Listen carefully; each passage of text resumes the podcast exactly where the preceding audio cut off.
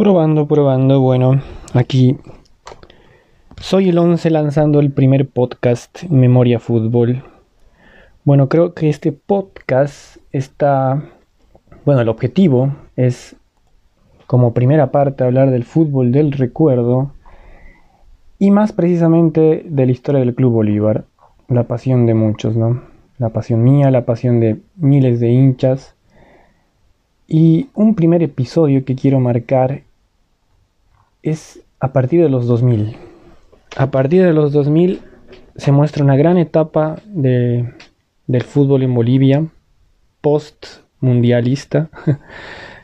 Pero bueno, creo que para recalcar podemos empezar en, el, en esos años acabados en la década de los 90, acabado el milenio, donde el Club Bolívar había llegado ya a cuartos de final en anteriores Copas Libertadores.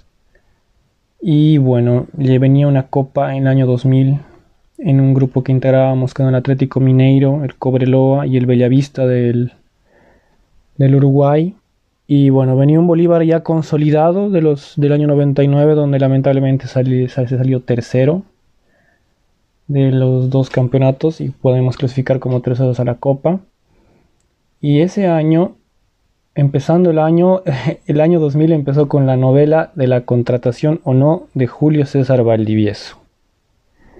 Creo que fue, fue una detonante porque se decía que venía, no venía. A final, la tercera semana de enero, si no mal recuerdo, era como que ya el expresidente que en paz descanse, Mauro Cuellar, decía que se iba, que no venía para nada. Y bueno, se venía el primer partido de la Copa Libertadores que era el, 17 de febrero. Y antes empezaba la liga el 6 de febrero. Y bueno, ese año Bolívar tenía una gran plantilla. Eh, como nunca se había contratado y se había adquirido varios jugadores, más que todo, bueno, teníamos en la plantilla, Mirana, de arqueros teníamos a, a Gustavo Yelos y a Damián Mantagliati, ¿no? Ambos argentinos. En la defensa teníamos a Limber Pizarro, que ya estaba consolidado con 24 años, 25 años. Ronald Vaca, el cruceño. Gatti Ribeiro, por la derecha, que ya, bueno, venía ya de la juvenil y con 21 años, 22 para cumplir, era una promesa gigante. Adrián Lozano como lateral izquierdo. Eh, Julio César Ferreira, que se había adquirido en el 99 y era un brasilero, bueno, sabemos la historia, luego la vamos a hablar, muy, muy, un defensor muy con muchas capacidades técnicas. Y bueno, mira aquí tengo la numeración. Es con la 1 Gelos, con la 2 Limber Pizarro, con la 3 Julio César Ferreira, con la 4 Adrián Lozano, con la 5 Ronald Vaca, con la 6 Vladi Soria, que ese año dejó el fútbol con la 7, Luis Gatti Ribeiro. Con la 8, la otra joven promesa de esos años, Ronald Nachito García. Con la 9, otra joven promesa, Joaquín Botero, goleador. Con la 10, que al final, ese mismo, a finales de enero del 2000 y a principios de febrero, ya empezando el campeonato, eh, Julio Valdivieso. Con la 11, Miguelito Mercado. Con la 12 ya vamos a los arqueros suplentes si no me recuerdo era un tercer argentino, pero con la 13 Felman Puro, otro defensor. Con la 14 Marcos Paz, esa vez juvenil. Con la 15 Patricio Fernández, el argentino que llegó de Independiente Petrolero.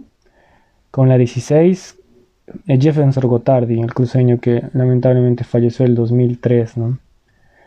Con la 17 otra joven promesa, Augusto Andaverris. con la 18 Darwin Peña esas veces muy joven también. 19 Iván Castillo, 20 Wilson Sánchez, 21 que llegó en el mes de abril de ese año, me adelanto porque como siempre las, las ides y venidas del pase del frente del, entre Diestrongues y Bolívar, estaba Álvaro Peña, 22 Damián Mantagliati, 23 segundo Matamba, el ecuatoriano que llegó para ese año para el Bolívar, y si no mal recuerdo, 24 Darwin Cuellar, otro juvenil, y 25 Daniel Heredia, entre otros que intercalaron en la academia. Bueno, pasada la novela, porque ese año, ese año reforzó aparte de Valdivieso al Club Bolívar, Eh, Álvaro Peña reforzó también.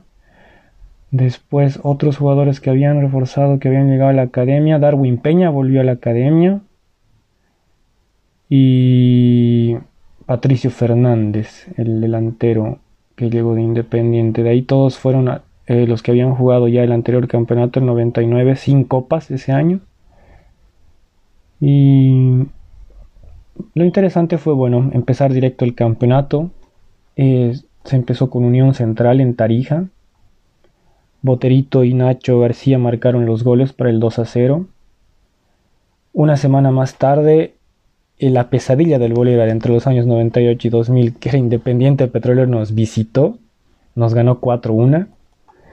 Augusto Andaverris habrá marcado, habría marcado el, primer, el único tanto para la academia, pese a la goleada ya y la hinchada protestando, ¿no? Y empezamos, ¿no? Empezamos el debut con la Copa, en la Copa, eh, con el Atlético Mineiro en Belo Horizonte.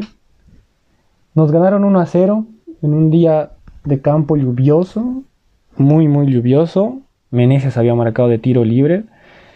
Y Bolívar se dedicó más a defender, más que todo por las capacidades del terreno, las cualidades, perdón, del terreno, porque si bien Minero era más, eh, Bolívar no venía de entrenar muy bien.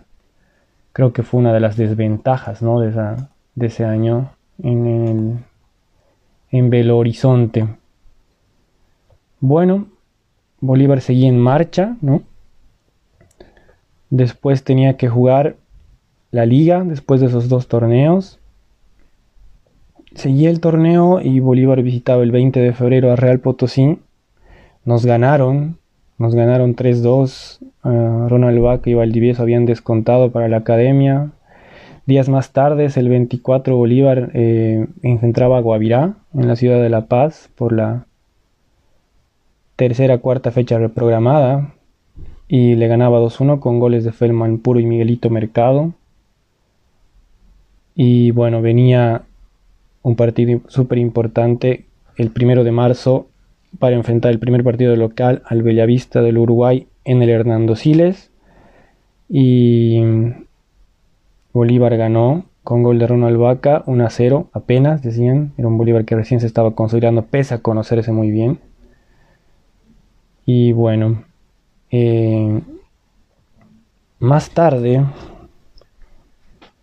el Bolívar jugó el primer clásico paseño,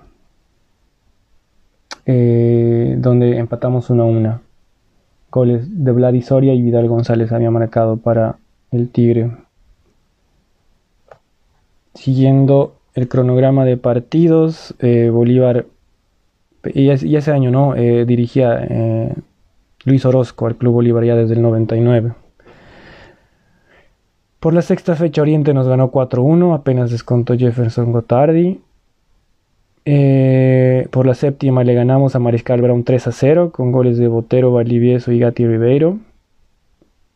Y bueno, ya después del parante primero enfrentamos al, al Cobreloa en marzo de ese mismo año en una visita en la que el Cobreloa nos estaba ganando 3 0 y todos decían este equipo no va a poder, este equipo no va a dar, Vamos a fracasar otra vez en la copa, pese a que en las últimas cinco copas habíamos pasado a la segunda fase. Y después de estar perdiendo 3-0, descuenta Valdivieso en el minuto 30, descuenta eh, Wilson Sánchez en el 42 y en el último minuto Julio Ferreira eh, empata el partido. Y era como una victoria de 3 puntos para el Bolívar. Era increíble, increíble. Pasada esa, ese, ese, ese partido. Recibimos al Atlético Minero ya, en, la segunda fase de, esta, de la fase de grupos y lo goleamos. Lo goleamos 4 a 0, donde Gatti Ribeiro, Nachito García, Valdivieso y Gotardi marcaron los cuatro goles para la academia. Partido muy, muy recordado. Volvimos a la, a la, a la, a la octava fecha de la liga de ese año, visitando a Real Santa Cruz. Eh, con goles de Gotardi por dos veces, eh, Rodrigo Vizcar, el juvenil y Richard Cueto. Eh, pudimos ganarle 4-3 a Real Santa Cruz. En la novena fecha, el Bolívar perdió visitando a Wilstermann. Botero había descontado, 2 a 1 nos habían ganado. En la décima fecha, el 10 de abril, volvimos a perder con el Atlético Pompeya recién ascendido, descontó Darwin Peña. En la onceava fecha, Bolívar le ganaba 4 a 1 Blooming con goles de Richard Cueto por 2, Ronald García y Álvaro Peña, que ya lo habían contratado.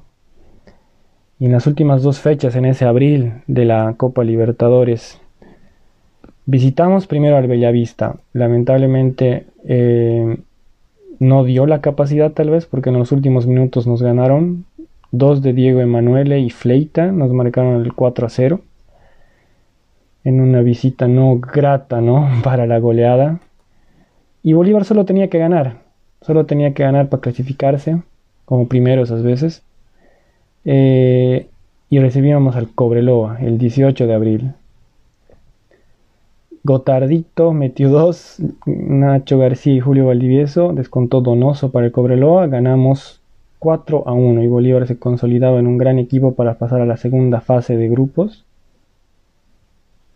Fue una copa muy, una primera instancia muy muy buena para, para el Bolívar, 12 goles había marcado y bueno, ya se esperaba la segunda etapa ¿no? de esa Copa Libertadores muy muy interesante. Bolívar seguía avanzando en la liga,